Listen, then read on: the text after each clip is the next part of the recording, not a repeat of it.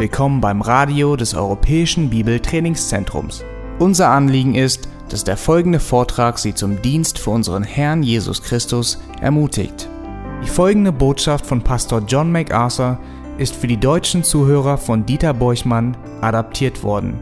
Diese Botschaft wird mit der Genehmigung von Grace to You im EBDC Radio gesendet. Lieben, niemand muss uns beweisen, dass die Keimzelle der Zivilisation, die Familie, unter Umständen direkt vor unseren Augen zugrunde geht. Alle Zeichen um uns herum sind mehr als eindeutig. Und wir könnten jetzt alle Statistiken anführen, um die aussichtslose Situation aufzuzeigen, in der Familien sich in unserer Kultur befinden. Wir alle sehen in den Medien ständig die zur Schaustellung von sexueller Rebellion, Abtreibung, Sterilisation, der Frauenrechtsbewegung, der Untreue, der Straffälligkeit, der Homosexualität, Rechte der Kinder und so weiter und so fort. Und das wurde uns in den letzten Jahrzehnten ständig vor Augen geführt. Wir sehen zu, wie die Schlaufe geschnürt wird, die der Familie die Luft abklemmt. Viele Menschen meißeln den Grabstein der Familie mit frohem Herzen und tun es im Grunde genommen voller Freude. In einem Buch mit dem Titel Der Tod der Familie schlägt ein britischer Arzt vor, die Familie komplett abzuschaffen, weil sie ein primäres Instrument der Konditionierung für eine westlich-imperialistische Weltanschauung ist. Kate Millett, eine sehr prominente US-amerikanische Feministin schrieb ein Buch mit dem Titel Sexus und Herrschaft, in dem sie schreibt, die Familie müsse abgeschafft werden, weil sie Frauen unterdrückt und versklavt. Und die Menschen, die solche und ähnliche Ansichten vertreten, sind wirklich aggressiv, energisch, sie sind direkt und beherrschend. Und der fruchtbarste Boden für die Verbreitung dieser Ansichten findet sich in unseren Universitäten und Schulen.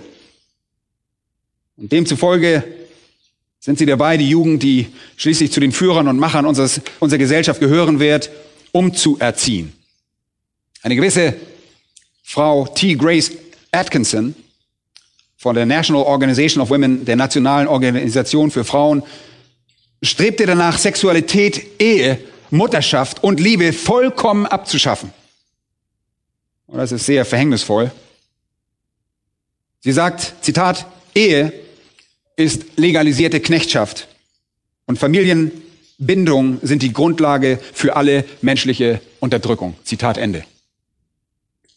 Was für eine verdrehte und für eine traurige Ansicht. Aber in vielen Fällen ist das die vorherrschende Ansicht und das Denken von Dozenten und Lehrern in unserer Gesellschaft. Andererseits gibt es zwar immer wieder Leute, die das auch erkennen, wie dramatisch das ist, die den Tod der Familie miterleben und darin eine Katastrophe sehen. Wenn die Familie nicht funktionieren kann, wer soll dann die nächste Generation großziehen? Wer soll sie sozialisieren und ihr Moral beibringen? Ein Professor von Harvard Medical School erkannte schon vor vielen Jahren den Trend zur Vernichtung der Familie als etwas sehr Verheerendes und er weist auf verheiratete Frauen mit Kindern hin, die außerhalb des Heims arbeiten auf die Tendenz des häufigen und fast ständigen Umzugs vieler Familien, auf die Vorherrschaft des Fernsehens zu Hause, auf mangelnde Kontrolle in der Gesellschaft, auf das Chaos der moralischen Verwehrung und auf mangelnde Kommunikation innerhalb der Familie und Scheidung und all diese Dinge bedrohen die Lebens, unsere Lebensweise. Und er sagte, Zitat, diese Trends werden die Familie handlungsunfähig machen, ihre Integrität zerstören und dazu führen, dass die Familienglieder so lähmende emotionale Konflikte erleiden, dass sie eine unerträgliche Last für die Gesellschaft werden. Wie sieht die Zukunft aus? Erstens wird die Qualität des Familienlebens sich weiterhin verschlechtern und eine Gesellschaft mit einer höheren Rate seelischer Erkrankungen hervorbringen als je zuvor. 95 Prozent unserer Krankenhausbetten werden dann vielleicht von seelisch kranken Patienten belegt sein. Diese Krankheit wird sich durch mangelnde Selbstbeherrschung auszeichnen. Wir können zunehmende Attentate auf Menschen in Autoritätspositionen erwarten. Gewaltverbrechen werden zunehmen, selbst innerhalb der Familie. Die Selbstmordrate wird steigen in dem Maß, in dem Sexualität immer zügelloser und von der Familie und emotionalen Bindung abgesondert wird, wird der abgestumpfende Effekt mehr bizarre Experimente und weit verbreitete Perversion verursachen. Zitat Ende. Leute, das ist ehrlich gesagt ein sehr, sehr erschreckendes Bild.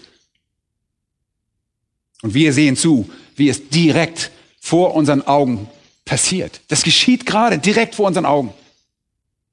Und es steht außer Frage, dass die Familie enormen Angriffen ausgesetzt ist, dass die Menschen die Familie so neu definieren wollen, wie es ihnen passt.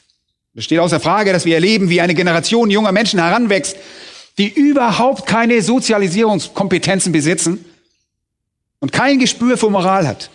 Es herrscht Chaos.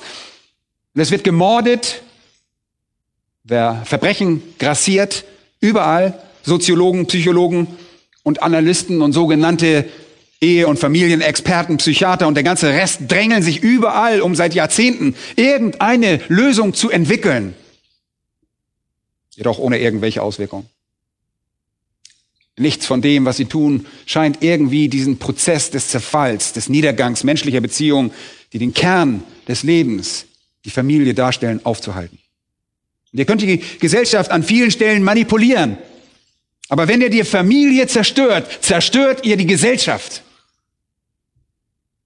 Und wir erleben das alles hautnah mit. Leute, die Familie steht ohne Zweifel ganz oben auf der Liste der vom Aussterben bedrohten Arten.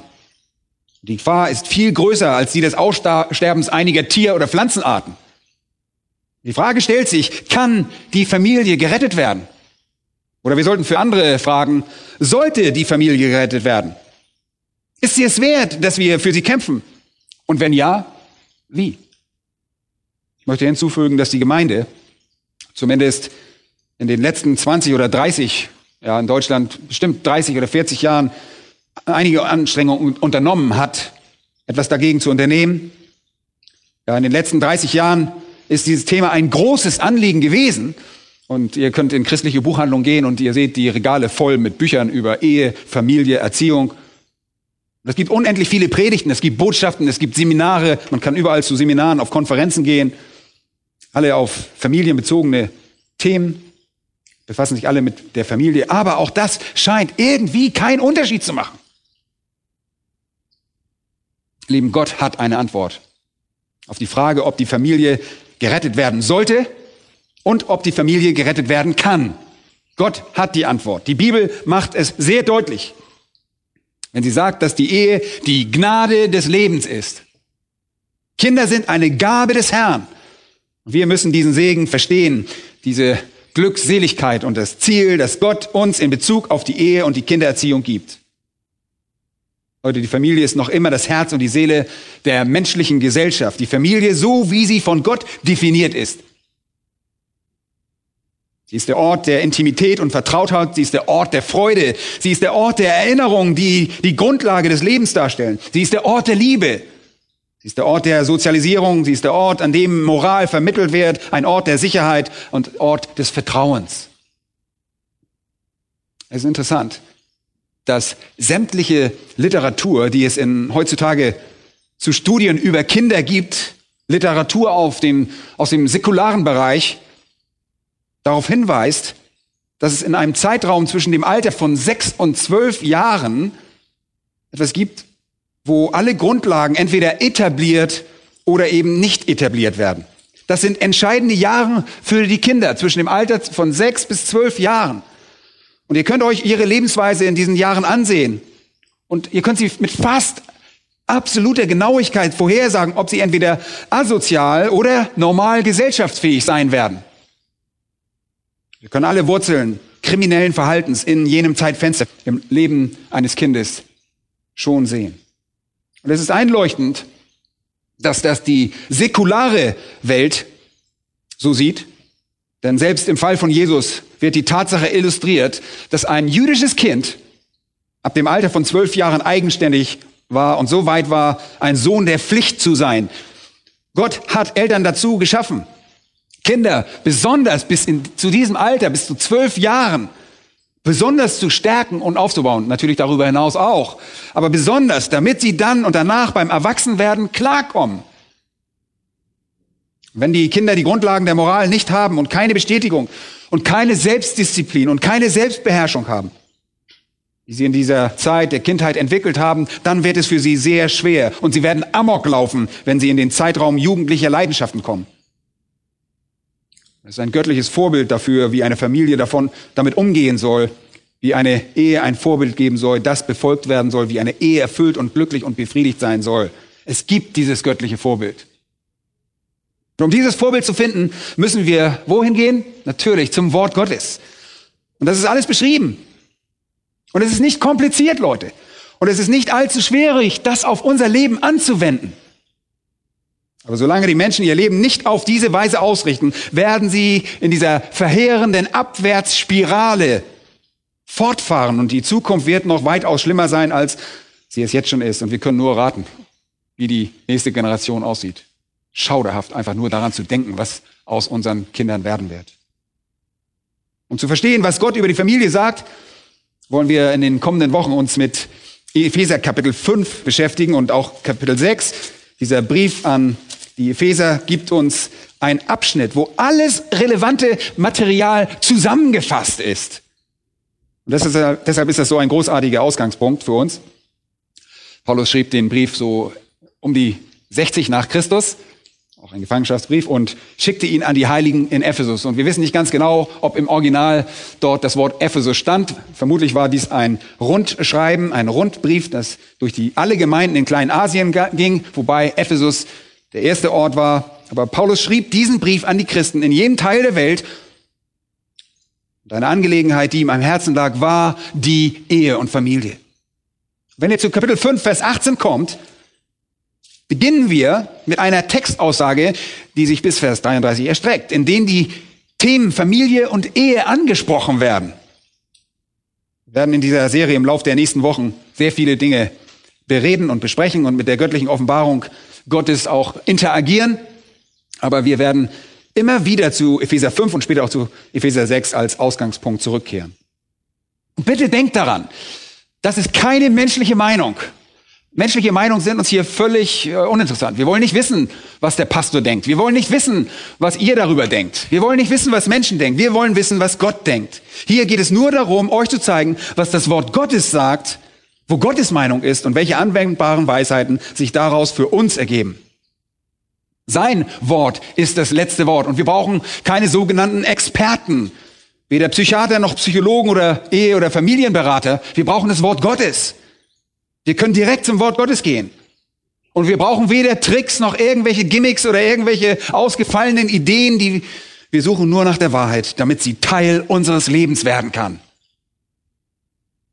In dieser wunderbaren Epistel an Epheser beginnt Paulus seine Ausführungen zu diesem Thema, zumindest für uns, mit einer Schlüsselaussage in Vers 18.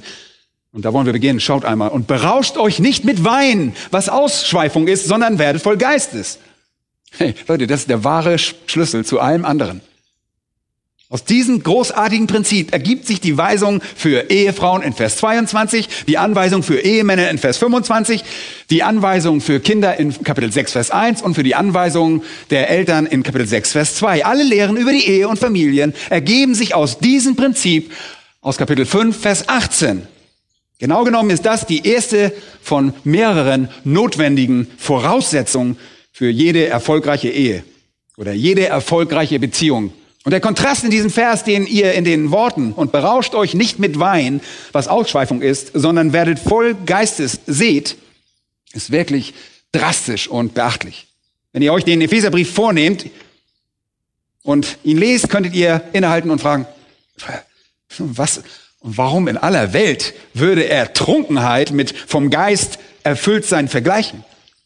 Ich meine, worum geht es hier? Wenn ein Mensch betrunken ist, hat er keine Kontrolle mehr über sich selbst und läuft unkontrolliert durch die Gegend.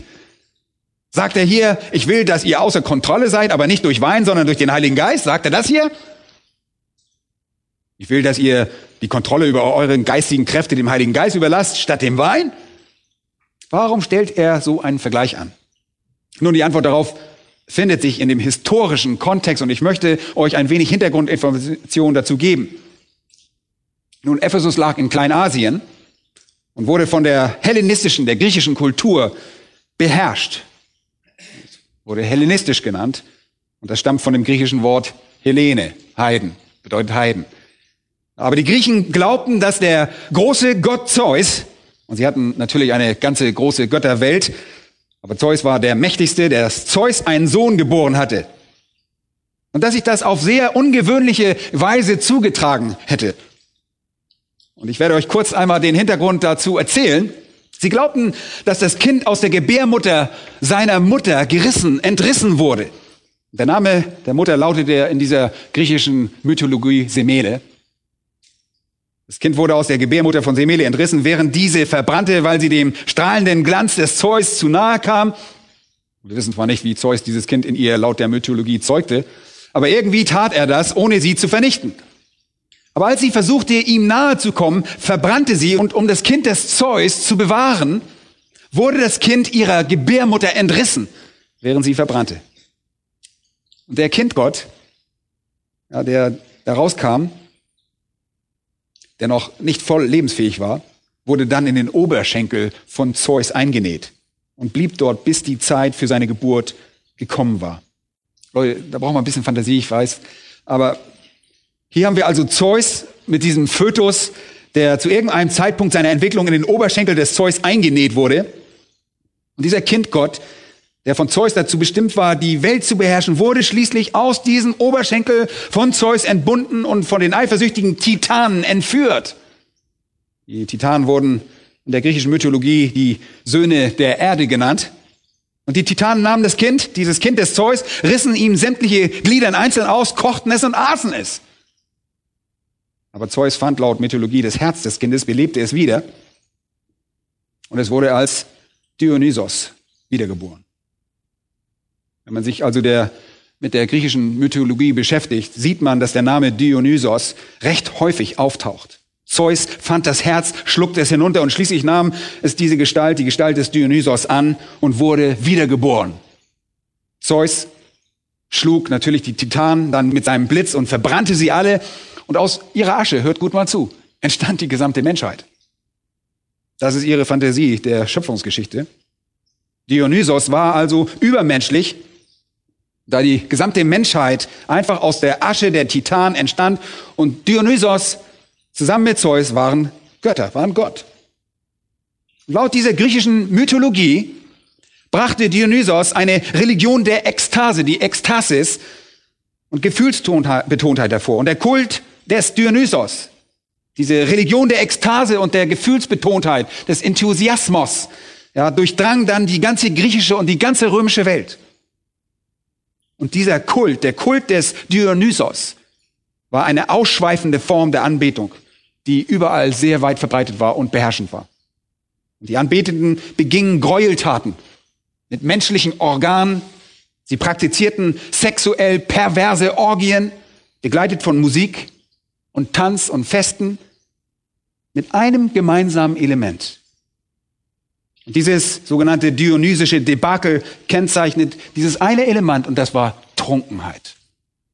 Trunkenheit. Wenn ihr je im Nahen Osten oder in der antiken römischen Welt unterwegs wart, dann habt ihr gesehen, dass Dionysos mit Trauben, mit Weintrauben assoziiert wird. Jede Statue, jeder Tribut an Dionysos, jedes Monument des Dionysos weist immer Weintrauben auf, weil er als Gott des Weines bekannt wurde. Der griechische Name von Dionysos wurde in der Sprache der Römer Latein zu Bacchus. Bacchus das ist der römische Gott des Weines. Wenn Menschen sich an diesen unglaublichen betrunkenen Saufgelagen, wirkliche Saufgelage und Schlägereien und was nicht alles da vor sich ging, dann wurden diese bachanatische äh, Feste genannt. Wenn ihr euch je mit, damit beschäftigt habt, ist das auch heute noch ein sehr vertrauter Begriff. Ihr braucht es nur mal in einem Wörterbuch nachschlagen. Bachantische Feste genannt. Und als Erklärung findet man dort ausgelassen, betrunken oder Saufgelage. Und das Schlüsselelement dieser heidnischen Anbetung war also diese Trunkenheit. Und so überwanden die Menschen ihre Hemmung. Ja, sie mussten sich erstmal volllaufen lassen. So legten sie ihre normale Zurückhaltung ab. Sie überwanden ihre normalen Schuldgefühle und sie stumpften so ihre Sinne ab, damit sie an diesen schrecklichen Dingen überhaupt teilnehmen konnten. So führten sie eine Art von Schwindel herbei, der als Ersatz für wahre Freude war und sie einfach in diese Form von schrecklichen Verhalten brachte. Sie taten das, indem sie sich betranken und all ihre Hemmungen verloren. Sie glaubten also, Trunkenheit sei also das Tor zu dieser Ekstase, zum Tor, zum Ausdruck ihrer Religiosität. Und als solches erhob dann die, die Trunkenheit diesen Gläubigen, ja, diesen Anbeter in eine vollkommene Gemeinschaft mit den Göttern. Das war ihre Auffassung. Trunkenheit war der Schlüssel zur Anbetung, zur Gemeinschaft mit den Göttern. Und je betrunkener sie waren, umso wahrscheinlicher war es, dass sie in diesem Zustand der Ekstasis oder des Enthusiasmus ja, wir haben da Ekstase und Enthusiasmus, dieses Wort auch abgeleitet und übernommen. Diese dämonischen Handlungen, je betrunkener ihr wart, desto besser. Und Leute, wenn ihr in die libanesische Provinzstadt Baalbek geht, was einst mal der östlichste Punkt des römischen Reiches war, dann seht ihr dort ein paar wunderbare Ruinen, die erhalten geblieben sind und auch restauriert worden sind. Und es gibt dort einige monumentale Obelisken oder Säulen, wahnsinnige Dinger, erstmal riesengroß und man wundert sich, wie die konstruiert worden sind, wie die überhaupt bewegt worden sind. Aber es gibt dort auch einen Tempel, der dem römischen Gott Jupiter geweiht wurde. Und man sieht dort in Stein gehauene Weintrauben, die an den Säulen sozusagen sichtbar werden und an den Säulengängen entlang sieht man überall die Weintrauben. Und sie repräsentieren Bacchus, dem die Römer am östlichen Punkt ihres Reichs einen Tempel errichtet hatten, um dort ihre Orgien abzuhalten. Und in der Mitte dieser Anlage, wo sie das taten, gab es einen geschmückten Bereich. Und äh, das ist nichts für leichte Gemüter, aber in diesem Bereich gab es ein Loch, ein tiefes Loch, das dazu diente, dass die Leute sich dort übergeben konnten, nur um dann nochmals zu diesen Orgien wieder zurückkehren zu können und dann weitermachen zu können. Eine unglaubliche Verhaltensweise, an die sie glaubten. Und sie taten das in Tempeln, zu denen sie aufstiegen, um Gemeinschaft mit Gott zu haben. Leute, und das ist genau das, woran Paulus hier denkt im Epheserbrief. Angesichts dieses Kontextes nimmt er dann Vers 18, nimmt es eine neue Bedeutung an. Paulus sagt zu ihnen, betrinkt euch nicht mit Wein, denn das bringt nur Ausschweifung hervor. Das reißt euch nur herunter. Wenn ihr mit Gott Gemeinschaft haben wollt, werdet voll Heiligen Geistes. Unsere Anbetung wird in ihrer Fülle und Reichhaltigkeit und Realität nicht durch Trunkenheit herbeigeführt, sondern vielmehr durch das Füllen mit dem Heiligen Geist. Füllt euch nicht mit Alkohol, werdet vom Heiligen Geist erfüllt. Er sagt buchstäblich, werdet kontinuierlich vom Geist erfüllt. Wenn ihr wahre Religion wenn ihr wahre Anbetung und wahre Gemeinschaft mit Gott haben wollt, wenn ihr gottesfürchtig und Gott wohlgefällig leben wollt, dann müsst ihr mit dem Geist Gottes erfüllt sein. Und unter der Kontrolle des Alkohols ist das nicht möglich, sondern unter der Kontrolle des Heiligen Geistes. Und die gedankliche Parallele dazu im Kolosserbrief befindet sich in Kapitel 3, Vers 16. Das ist eine gedankliche Parallele. Da heißt es nicht, werdet voll Geistes, sondern lasst das Wort Gottes, das Wort des Christus reichlich in euch wohnen, steht dort dann das ist effektiv dasselbe. Wenn das Wort des Christus euer Leben beherrscht und ihr gehorsam seid, ist es dasselbe wie vom Geist Gottes beherrscht zu sein. Gehorsam gegenüber dem Wort ist gleichbedeutend damit, vom Geist erfüllt zu sein. Und das ist nicht irgendeine mystische, ekstatische, irgendein ekstatisches äh, Erlebnis, das auf einmal über euch kommt und euch in irgendein unbewusstes Verhalten bringt. Ihr werdet nicht bewusstlos zu Boden geworfen, ja, wie ihr das auch teilweise aus charismatischen Kreisen kennt, dass Leute umfallen. Es geht nicht darum, in irgendeine ekstatische Rede auszubrechen. Es geht nicht darum, außerhalb eures Körpers oder außer Kontrolle zu sein. Es bedeutet einfach, ständig unter der Kontrolle des Geistes zu sein, der durch das Wort Gottes bewirkt, dass wir der Wahrheit gehorsam sind. Das bedeutet das. Wir müssen also an diesen Punkt ansetzen. Was auch immer wir in Bezug auf unser christliches Leben tun werden, sei es in unserer Ehe oder sei es in unserer Familie, muss sich aus einem Leben ergeben, das vom Heiligen Geist kontrolliert wird. Und deshalb hat die Gesellschaft auch keine Hoffnung, keine Chance zu überleben. Sie sind nicht wiedergeboren und kennen Gott nicht. Sie haben genauso wenig Hoffnung, das Richtige zu tun, wie die Leute in ihrem Saufgelage damals. Es wird einfach nicht geschehen, irgendeine richtige Beziehung innerhalb der Ehe, innerhalb der Familie aufzubauen, sondern sie beruht auf einem erlösten Leben, befähigt und motiviert durch den Heiligen Geist. Gehorsam gegenüber dem Wort Gottes. Nun schaut euch einmal Vers 19 an. Da heißt es, redet zueinander mit Psalmen und Lobgesängen und geistlichen Liedern, singt und spielt dem Herzen in euren Herzen. Das ist das Zweite. Leute, wenn der Geist ein Leben kontrolliert und wenn ein Leben dem Wort Gottes und dem Gehorsam gegenüber dem Wort Gottes ergeben ist, Leute, dann gibt es da Lobpreis. Dann seid ihr froh. Dann preist ihr Gott. Dann lobt ihr ihn. Ein Leben der Anbetung ist ein Leben des Lobpreises. Voller Freude. So einfach ist das. Zeigt mir einen gehorsamen Menschen, der vom Wort Gottes gefüllt ist und gehorsam ist. Und ich zeige euch einen positiven, einen glücklichen, einen lobpreisenden, einen anbetenden Menschen. Dessen Herz gefüllt ist mit Psalmen und Hymnen und geistlichen Liedern, der singt und in seinem Herzen jubelt. Ist es nicht so? Ich zeige euch auch einen Menschen, der dann mit jedem klarkommt, weil er voller Liebe und Lobpreis ist, die durch seine Anbetung dann auch hervorrufen wird. Und das dritte ist Vers 20.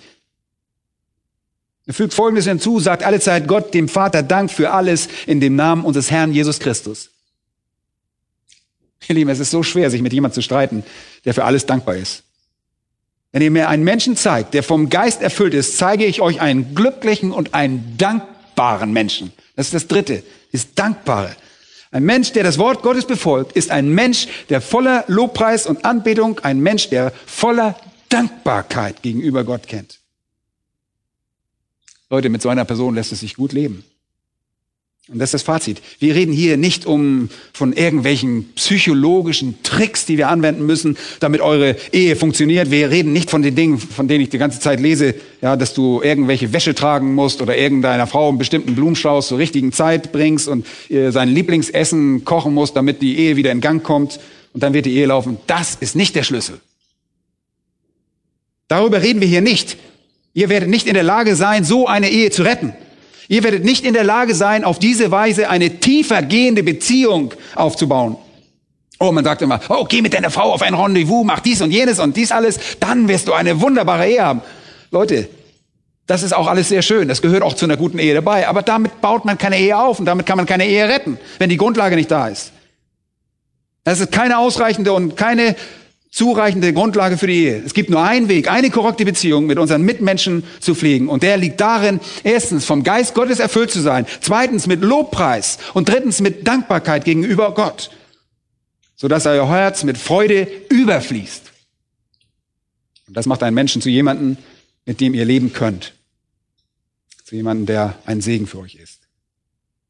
Und dann sollte es, ehrlich gesagt, fast unmöglich sein, eine Auseinandersetzung mit euch anzufangen. Ihr werdet einfach so gesegnet sein, ihr werdet so voller Dank und so voller Lob sein, dass sich vielleicht euer Partner ärgern wird, dass er keinen Streit mit euch anfangen kann, ja. Also, weil ihr so hingegeben seid. Da muss es anfangen. Ihr werdet Frieden, ihr werdet Freude haben, ihr werdet Sanftmut haben, ihr werdet Selbstbeherrschung haben. Und aus diesen Dingen ergibt sich viertens noch ein weiteres Element, Vers 21.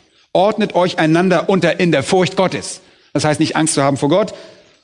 Es steht einfach, wir sollen uns einander unterordnen. Also hier geht es nicht darum, dass Frauen ihren Ehemännern sich unterordnen oder Kinder ihren Eltern, sondern dass sich jeder jedem unterordnen soll. Ihr habt ganz recht gehört. Hier geht es um das Fundament, auf dem tiefer gehende Beziehungen stehen. Und das ist eine geistliche Frage. Hier geht es nicht um Klugheit, um Ideen, darum, irgendwelche Veranstaltungen zu planen oder ihr Geschenke zu machen, irgendwas zu kaufen oder umgekehrt ihm was zu kaufen. Das sind alles nette Dinge. Aber zwei Menschen müssen gemäß dem Maßstab Gottes leben, dann sind all diese Nebensächlichkeiten egal. Und das sind die Dinge, die in einer Beziehung wirklich lebenslange Freude bringen. Unterordnung jedoch bewirkt das, und die tut das wirklich, wenn wir uns gegenseitig unterordnen, Wir reden hier von einer Art von generischer, allgemeiner Unterordnung, ohne Rücksicht auf besondere Beziehungen im Rahmen der Familie. Und das Wort unterordnen veranschaulicht es sehr schön. Es ist das griechische Wort hypotasso. Und das ist ein militärischer Begriff. Er heißt sich unterordnen, unterstellen, jemanden unterstellen. Das ist etwas, was tiefer gehende Beziehungen ausmacht. Jemanden, der vom Geist Gottes kontrolliert wird, der dem Wort Gottes gehorsam ist, der voller Freude und voller Lobpreis und voller Dank ist für jede einzelne Sache in seinem Leben und der begierig ist, seinen Willen allen anderen unterzuordnen. Darum geht es hier. Leute, wir sind dazu berufen, uns einander zu unterstellen. Und das ist wirklich ein dominantes Prinzip in der Schrift. Demut und Sanftmut auszudrucken, das für den christlichen Charakter wirklich von größter Bedeutung ist. Und das ist nicht nur ein vereinzelter Vers in der Schrift. Das ganze Neue Testament ist voll davon. 1. Korinther 16, 16 heißt es, ordnet auch ihr euch solchen unter und jedem. Dann in Hebräer 13, Vers 17 heißt es, gehorcht euren Führern und fürbt euch ihnen. 1. Petrus 2, Vers 13, ordnet euch aller menschlichen Ordnung unter. 1. Petrus 5, 5, ordnet euch den Ältesten unter. Jakobus 4, 7, so unterwerft euch nun Gott.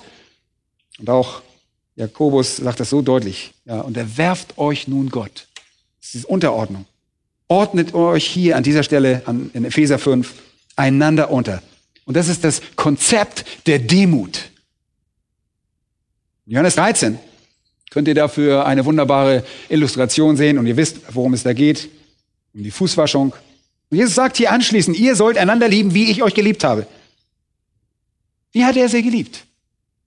Genug, obwohl er der fleischgewordene Gott war, sich zu erniedrigen und die Füße, die dreckigen Füße der Jünger zu waschen, die gerade noch darüber gestritten haben, wer wohl der Größte im Reich Gottes ist. Während er auf dem Weg zum Kreuz ist, um für sie zu sterben, streiten sie darüber, wer wohl der Größte im Reich sein wird. Und in Philippa 2, und Sam hat uns das ausgelegt, tut nichts aus Selbstsucht oder nichtigen Ehrgeiz, sondern in Demut achte einer den anderen höher als sich selbst. Und das ist der Standard. Mit wem auch immer ihr zusammenlebt. Sie, diese Personen, sind wichtiger als ihr. Ihre Sehnsüchte, Wünsche, Bedürfnisse und ihr Leben ist wichtiger als euer Leben. Also stellt ihr euer Leben für sie zurück.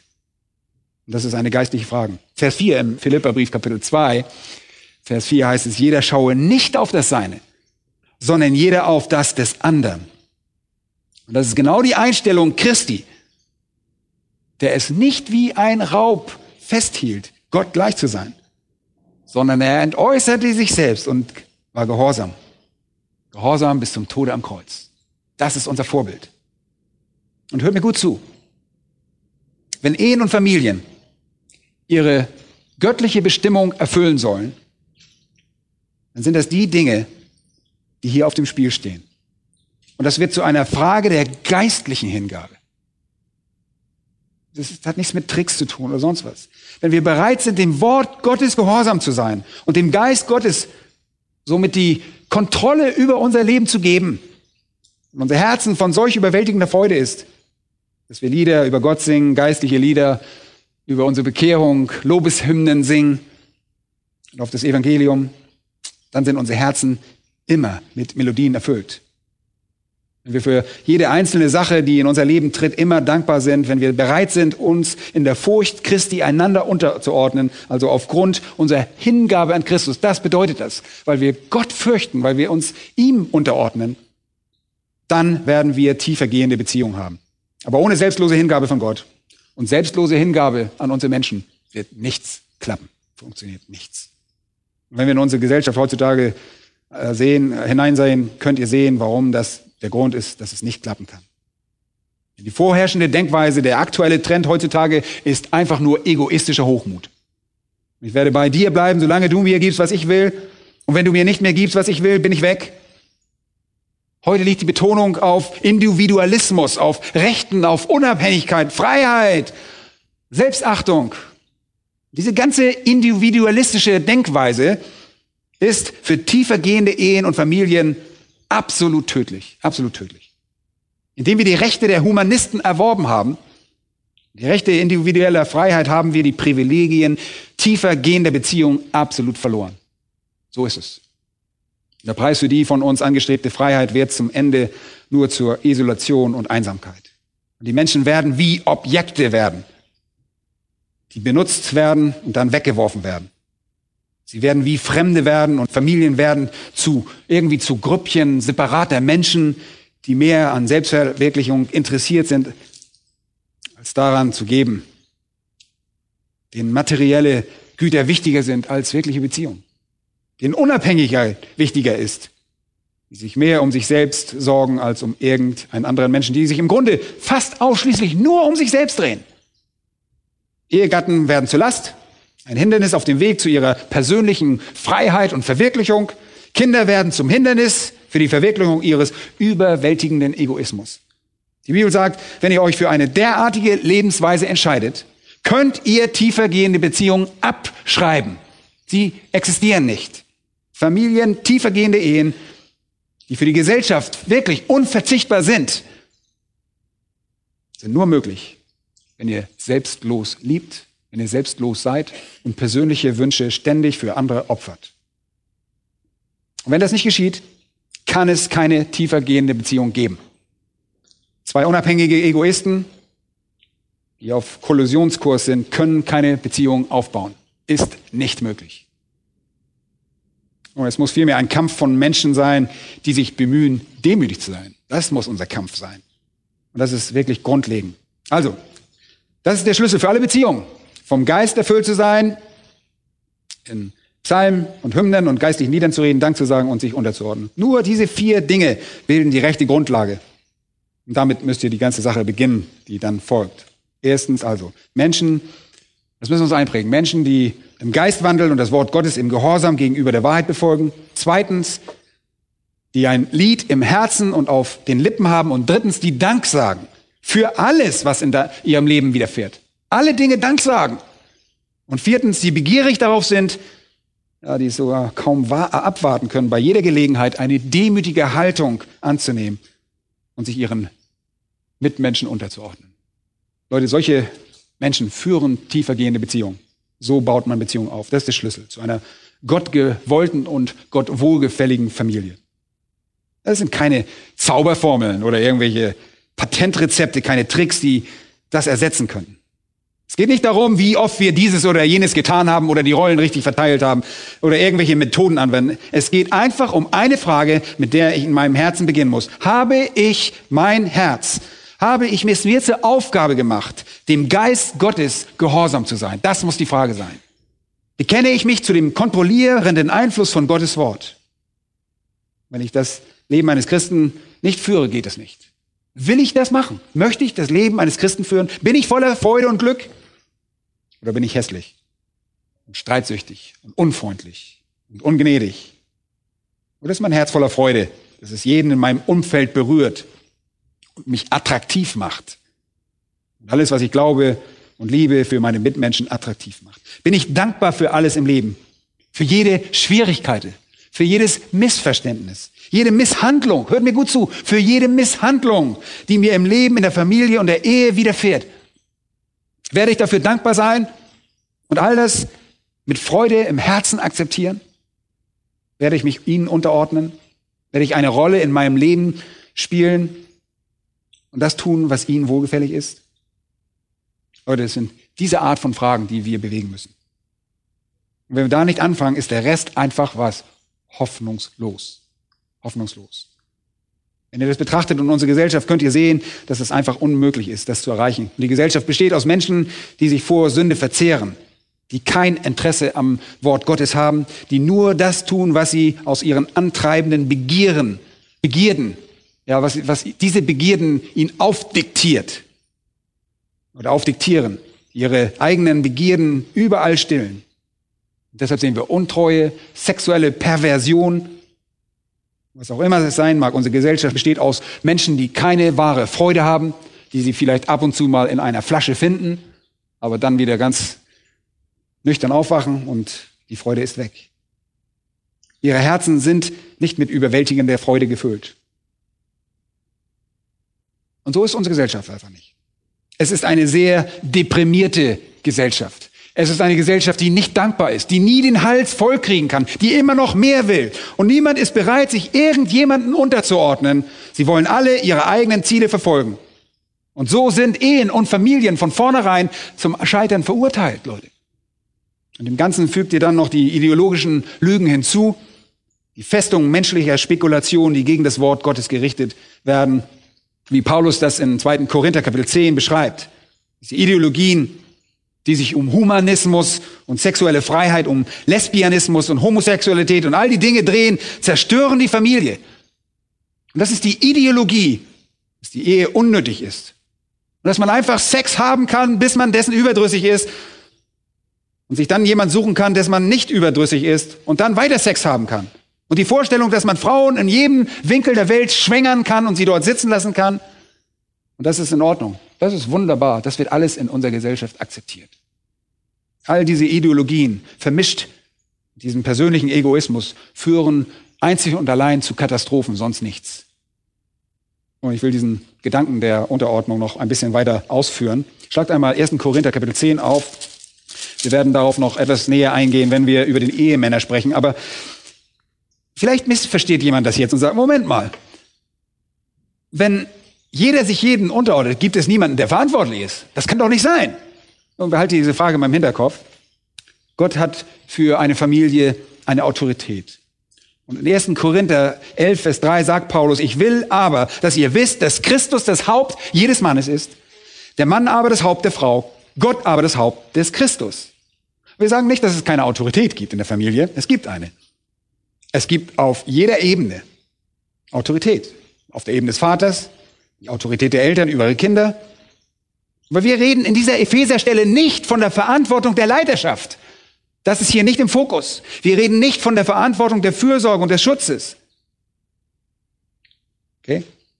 Wir reden nicht von der Autorität, die Kinder zu lehren, sie zu erziehen und sie im Herrn zu unterweisen. Wir reden von gegenseitiger Ordnung, die besagt, auch wenn ich dein Haupt und Beschützer bin und dein Ernährer bin, treiben deine Sehnsüchte und deine Herzenswünsche und deine Bedürfnisse mich mehr an als die meinen. Versteht ihr das? Das ist es, was der Erfolg, das erfolgreiche Gleichgewicht schafft. Ich gebe meine Verantwortung als Ehemann, meine Frau zu bewahren und sie zu schützen, sie zu versorgen, nicht auf. Und ich gebe meine Verantwortung auch nicht als Vater auf, meine Kinder zu erziehen, sondern ich tue das, indem ich tief in meinem Innersten weiß, dass das, was am besten ihren Bedürfnissen gerecht wird, ich stelle mich auf sie ein und ordne mich ihren Wünschen unter, soweit es möglich ist. Ja? Davon ist hier die Rede. Mit der richtigen Einstellung wäre egal, welche anderen Bedürfnisse Sie haben mögen, eifrig bestrebt, diese zu erfüllen. Auch wenn ich meine eigenen Bedürfnisse dafür opfern müsste. Und ich sage das, weil wir das alle, jeder das tun würde. Und das perfekte Bild, das sich hier in Vers 3 findet, dass Christus das Haupt eines jeden Mannes ist und Gott das Haupt, also Gott der Vater das Haupt des Christus, ist Gott der Vater Christus überlegen? Nein. Ist Gott der Vater seinem Wesen nach anders als Christus? Nein. Sind Gott der Vater und Christus eins? Absolut. Und das bedeutet einfach, dass Christus sich im Wohle der Erlösung, den Zielen und dem Plan des Vaters, des Gott des Vaters untergeordnet hat. Er war in jedem Sinne gleichrangig, aber er ordnete sich unter, um den um die Menschen zu erlösen. Und der Vater war dem Herzen seines Sohnes gegenüber absolut einfühlsam. Christus ordnete sich den Bedürfnissen sogar der Menschen vollkommen unter. Den Zielen des Vaters. Er kam und tat es, was im Grunde genommen der größte Akt von selbstloser Liebe ist, den es je gab. Er starb am Kreuz, um den Vater und uns zufriedenzustellen. Das ist das absolute Vorbild. Er war Herr über die Menschheit. Er war der Souverän, der sich unterordnete. Er war der König, der zum Sklaven wurde. Er war der reiche Mann, der arm wurde. Er war der Sündlose, der die Sünden auf seine Schulter nahm. Er war der Schöpfer des Lebens, der den Tod auf sich nahm. Er war Gott, der für die Menschen starb. Leute, das ist die Einstellung. Und das ist das Bild, das uns zum Vorbild dient. Im Römerbrief heißt es, In der Bruderliebe seid herzlich gegeneinander. In der Ehrerbietung komme einer dem anderen zuvor. Leute, das ist der Gedanke dahinter. Der gegenseitigen Unterordnung. Das ist das Konzept. Und bevor wir die Rolle der Ehefrau und die Rolle des Ehemannes oder die Rolle der Eltern uns ansehen können, müssen wir über die Rolle von allen Menschen reden. Denn in Christus haben wir Gleichheit durch Gott und in Gott. Und gleichzeitig gibt es Unterordnung.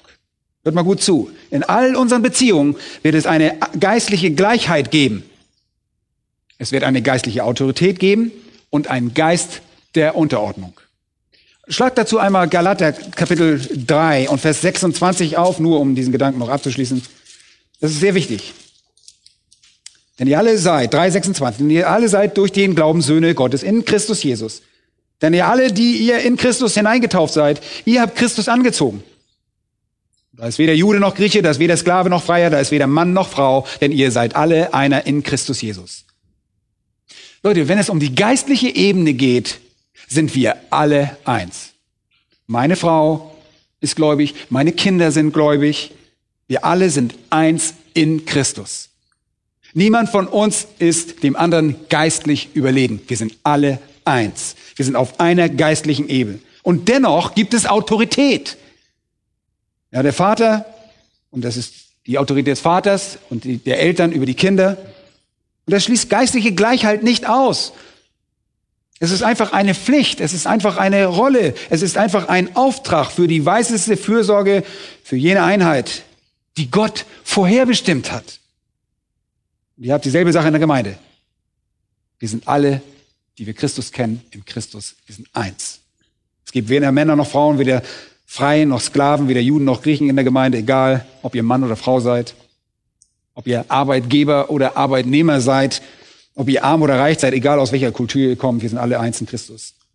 Doch obwohl wir alle geistlich eins sind, heißt es in 1. Timotheus 5, Vers 17, dass die Ältesten, die gut vorstehen, doppelte Ehre wert sein sollen. Und in 1. Thessalonicher 5, 12 heißt es, wir bitten euch aber, ihr Brüder, dass ihr diejenigen anerkennt, die an euch arbeiten und euch im Herrn vorstehen. Und in Apostelgeschichte 20, 28 werden die Ältesten aufgefordert, die Gemeinde Gottes zu hüten. 1. Petrus 5 sind sie Hüter der Gemeinde Gottes. Noch in Hebräer Kapitel 13 führen die Ältesten ein Leben des Glaubens und die Menschen werden aufgefordert, es ihnen gleich zu tun. Menschen wird gesagt, dass die Ältesten von Gott über sie eingesetzt wurden. Diese Ältesten werden einmal Rechenschaft ablegen für sie alle. Geistliche Gleichheit und doch unterschiedliche Aufgaben. Das ist sehr wichtig. Aber selbst in jenen Aufgaben agieren wir mit einer Einstellung der Unterordnung. Ich möchte das einfach mal ganz praktisch machen. Heute Morgen stehe ich hier vorne und lehre euch. Ich stehe hier in einer Position der Autorität vor euch, weil ich das Wort Gottes lehre. Ihr seid in einer untergeordneten Position. Und jemand könnte schlussfolgern, wow, das muss so ein, irgendeine Art Halbgott sein, der hier vorne steht. Äh, nun, irgendeine Art von Autokrat, der hier steht, während ihr alle da sitzt und tut, was ihr tut. Und dass es zwischen uns irgendwie eine Art von geistlicher Ungleichheit gibt. Nein, Leute, das ist nicht wahr. Wir sind geistlich gesehen alle ebenbürtig. Alle gleich. Ich habe lediglich eine Verantwortung und Pflicht, die mir der Herr für diese Aufgabe auferlegt. Das ist der Unterschied. Nicht nur das, ich muss diese Aufgabe mit mehr Sorge um euch als für mich ausführen. Denn ich stehe heute Morgen hier und predige nicht für mich, sondern für euch. Ich muss mir diese Sachen nicht sagen, ich predige das für euch. Ich habe das selber gelesen, das hätte gereicht, aber jetzt stehe ich hier und predige das auch für euch. Ich weiß diese Dinge bereits und ich bin mir nicht hier, um mir das selbst zu sagen. Ich bin als Hirte der Gemeinde an eurem Wohlergehen interessiert. Und so muss das auch in einer Ehe sein. Wir alle ordnen uns in der Ehe einander unter, auch während wir unterschiedliche Rollen haben. Versteht ihr das? 1. Korinther 7. 1. Korinther 7 gibt es einen wichtigen Abschnitt, der die gegenseitige Unterordnung in der Ehe so schön illustriert. Schlag das bitte mal auf. Paulus sagt in Vers 1, was aber das betrifft, wovon ihr mir geschrieben habt, so ist es ja gut für den Menschen, keine Frau zu berühren und er sagt hier, dass Ehelosigkeit gut ist. Und die Korinther hatten eine Frage zu dem Thema, ob man heiraten sollte oder lieber nicht. Und Paulus sagt, Enthaltsamkeit ist gut. Sie ist nicht schlecht, sie ist, sie ist in Ordnung. Eine Frau berühren ist übrigens hier ein Euphemismus, eine Umschreibung für den körperlichen Akt in der Ehe, den Geschlechtsakt. Und er sagt hier, also in Bezug auf die Dinge, über die ihr mir geschrieben habt, und Sie hatten offensichtlich Fragen dazu, ist es gut, wenn ein Mann nie eine derartige Beziehung hat. Es ist gut, es ist okay, es ist, es ist in Ordnung. Und später macht er das übrigens in Vers 26 ganz deutlich. So halte ich nun um der gegenwärtigen Notwillen das für richtig, dass es für einen Menschen gut ist, so zu bleiben, wie er ist. Und das bedeutet, es ist okay, allein stehen zu sein. Bleibt so. Das ist in Ordnung. Vers 29. Das aber sage ich, ihr Brüder, die Zeit ist noch kurz bemessen. So sollen nun in der noch verbleibenden Frist die, welche Frauen haben, sein, als hätten sie keine, und die weinen, als weinten sie nicht. Und die sich freuen, als freuten sie sich nicht. Und die kaufen, als besäßen sie es nicht. Und die diese Welt gebrauchen, als gebrauchten sie sie gar nicht. Denn die Gestalt dieser Welt vergeht. Er sagt hier, ihr lebt in beunruhigenden Zeiten. Ihr solltet euch nicht zu sehr an diesen Dingen festklammern. Und dann Vers 32, will aber, dass ihr ohne Sorgen seid. Der Unverheiratete ist für die Sache des Herrn besorgt, wie es dem Herrn gefällt, und der Verheiratete aber sorgt für die Dinge der Welt, wie er der Frau gefällt. Und hört gut zu. Die Ehe bringt auch Komplikationen mit sich, glaubt mir das. Ihr könnt euch nicht einzig und allein auf den Herrn konzentrieren. Ihr müsst euch um das Wohlergehen, als Männer wisst ihr das sehr wohl, auch um das Wohlergehen eurer Frau kümmern. Vers 34 lese ich nach der Elberfelder, da heißt es, so ist er geteilt, nämlich der Mensch ist geteilt, der Unverheiratete und die Jungfrau. Und unverheiratet, mit unverheiratet bezieht er sich hier auf jemanden, der geschieden ist. Die Frau ist für die Sache des Herrn besorgt, damit sie heilig sei an Leib und Geist. Die Verheiratete aber ist für die Sache des, der Welt besorgt, wie sie dem Mann gefallen möge. Leute, wenn ihr also unverheiratet bleiben wollt, ich betone wollt, ist es großartig, alleine zu bleiben. So könnt ihr euch viel besser konzentrieren, wenn das eure Gabe ist. Es ist nicht notwendig, aber es ist auch nicht schlecht, es ist gut. Einige der orthodoxen Juden zu der Zeit von Paulus glaubten, dass die Ehe eine Pflicht sei. Die haben wirklich gedacht, jeder muss heiraten. Wenn ein Mann nicht heiratete und Kinder zeugte, so sagte, sagten die Juden, dass er seine Nachfahren getötet hätte und dadurch das Ebenbild Gottes in der Welt schmälert. Und dahinter steckte der Gedanke, man solle das Ebenbild Gottes vermehren. Und da das Ebenbild Gottes in jedem Menschen steckt, sollte man einfach Menschen vermehren, sollten sie sich multiplizieren. Und wenn man nicht heiratet, tötet man seine Gedanken und schmälert damit das Ebenbild Gottes auf der Welt. Das haben die Juden geglaubt. Die Juden behaupteten sogar, es gebe sieben Arten von Menschen, die vom Himmel ausgeschlossen sind. Und der erste auf der Liste war ein Jude, der keine Ehefrau hatte. Muss ich mal vorstellen. Die zweite Kategorie war eine Ehefrau, die keine Kinder hatte. Jetzt wisst ihr, warum das immer so ein Dilemma war für die Juden, wenn sie keine Kinder hatten. Es war ziemlich ernst zu sagen, man könne unter diesen Umständen nicht in den Himmel gelangen. Das ist natürlich verkehrt. Das war wahrscheinlich diese Frage auf. Und Paulus sagt, alleinstehend zu sein, das ist in Ordnung, das ist gut, das ist nicht falsch. Aber dann Vers 2 räumt er ein. Um aber Unzucht zu vermeiden, soll jeder Mann seine eigene Frau und jede Frau ihren eigenen Mann haben. Und was sagt Paulus hier? Oh, es ist gut, alleinstehend zu sein. Aber da Alleinstehende versucht sein könnten, Unzucht zu begehen, ist es in dem Fall besser zu heiraten. Und das ist die allgemeine Regel zum Wohl der Reinheit. Und natürlich laut 1. Mose 1, Vers 28 zum Zwecke der Vermehrung, zum Zweck der Partnerschaft als Helfer. Und dann auch noch laut Hohelied, Hohelied Salomos auch für die pure Sinnesfreude eine Frau zu haben oder einen Partner zu haben.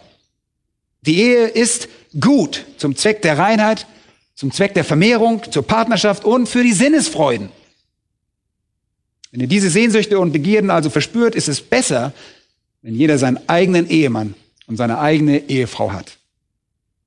Und dann kommen wir zu Vers 3 und 5 und darauf kommt es eigentlich an. Der Mann gebe der Frau die Zuneigung, die er ihr schuldig ist. Ebenso aber auch die Frau dem Mann. Und diesen Zusammenhang, diesen Kontext spricht er über eheliche Pflichten. Die Verpflichtung innerhalb der Ehe, sich einander körperlich in Liebe zu geben. Der Gedanke dahinter ist, jetzt, wo ihr verheiratet seid, sollt ihr euch diese wunderbaren Dinge nicht vorenthalten. Denn durch die Eheschließung habt ihr euch vor Unreinheit bewahrt, in der Annahme, dass ihr die Fülle dieser Beziehung, die Gott bestimmt hat, genießen könnt. Und das sollt ihr auch tun. Also gebe der Mann der Frau die Zuneigung, die er ihr schuldig ist. Und ebenso die Frau dem Mann. Und dann kommt diese wunderbare Sache. Hört mal gut zu. Die Frau verfügt nicht selbst über ihren Leib, sondern der Mann. Gleicherweise verfügt aber auch der Mann nicht selbst über seinen Leib, sondern die Frau. Entzieht einander nicht. Mit anderen Worten, ihr müsst einander gegenseitig euch unterordnen. Du kannst nicht zu deiner, deine Frau kann nicht, oder ich kann nicht zu meiner Frau sagen, so und so, ich bin der Chef, du musst jetzt alles tun oder ich bin nicht, ach, was auch immer. Mit anderen Worten, ihr müsst einander unterordnen und ihr müsst das Argument, ich habe Kopfschmerzen oder keine Lust jetzt, das müsst ihr ablegen und zu den Akten legen. Vers 5. Entzieht euch einander nicht, außer nach Übereinkunft, eine Zeit lang, damit ihr euch dem Fasten und dem Gebet widmen könnt. Und kommt dann wieder zusammen, damit euch der Satan nicht versucht, um eure Unenthaltsamkeit willen. Leute, die Ehe bringt eine gegenseitige Verpflichtung mit sich, eine freudige Verpflichtung. Die hier verwendete Sprache deutet darauf hin, dass ihr euren Ehemann gegenüber eine Verpflichtung habt. Liebe Frauen, hört das gut zu. Ihr habt eine Verpflichtung gegenüber euren Ehemännern. Und liebe Männer, ihr steht in der Schuld eurer Frauen. Bitte begleicht diese Schuld.